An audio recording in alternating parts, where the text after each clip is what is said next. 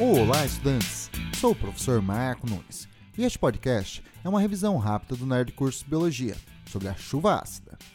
O pH das águas da chuva sempre é ácido, devido à reação do gás dióxido de carbono atmosférico com a água, formando ácido carbônico. O pH médio da chuva é de cerca de 5,5.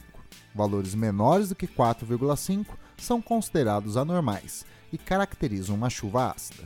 Suas causas são a liberação de óxidos de enxofre e de nitrogênio por fontes naturais, como a atividade vulcânica e microbiológica, e artificiais, resultando de atividades industriais e queimas de combustíveis fósseis.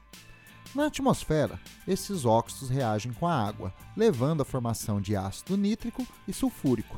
Nos meios aquáticos, o aumento da acidez afeta o fitoplâncton, plantas aquáticas e animais, pois dificultam a retenção do cálcio.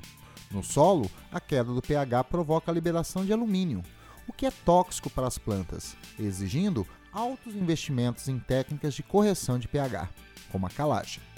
A chuva ácida danifica a estrutura urbana, causando danos ao mármore e cimento. Para evitar a chuva ácida, é recomendado diminuir as emissões de óxidos de nitrogênio e de enxofre, diminuindo a queima de combustíveis fósseis e utilizando filtros que retenham esses poluentes em carros e indústrias. Bom, é isso aí. Continue firme nas revisões do Nerd Curso Biologia e bom estudo!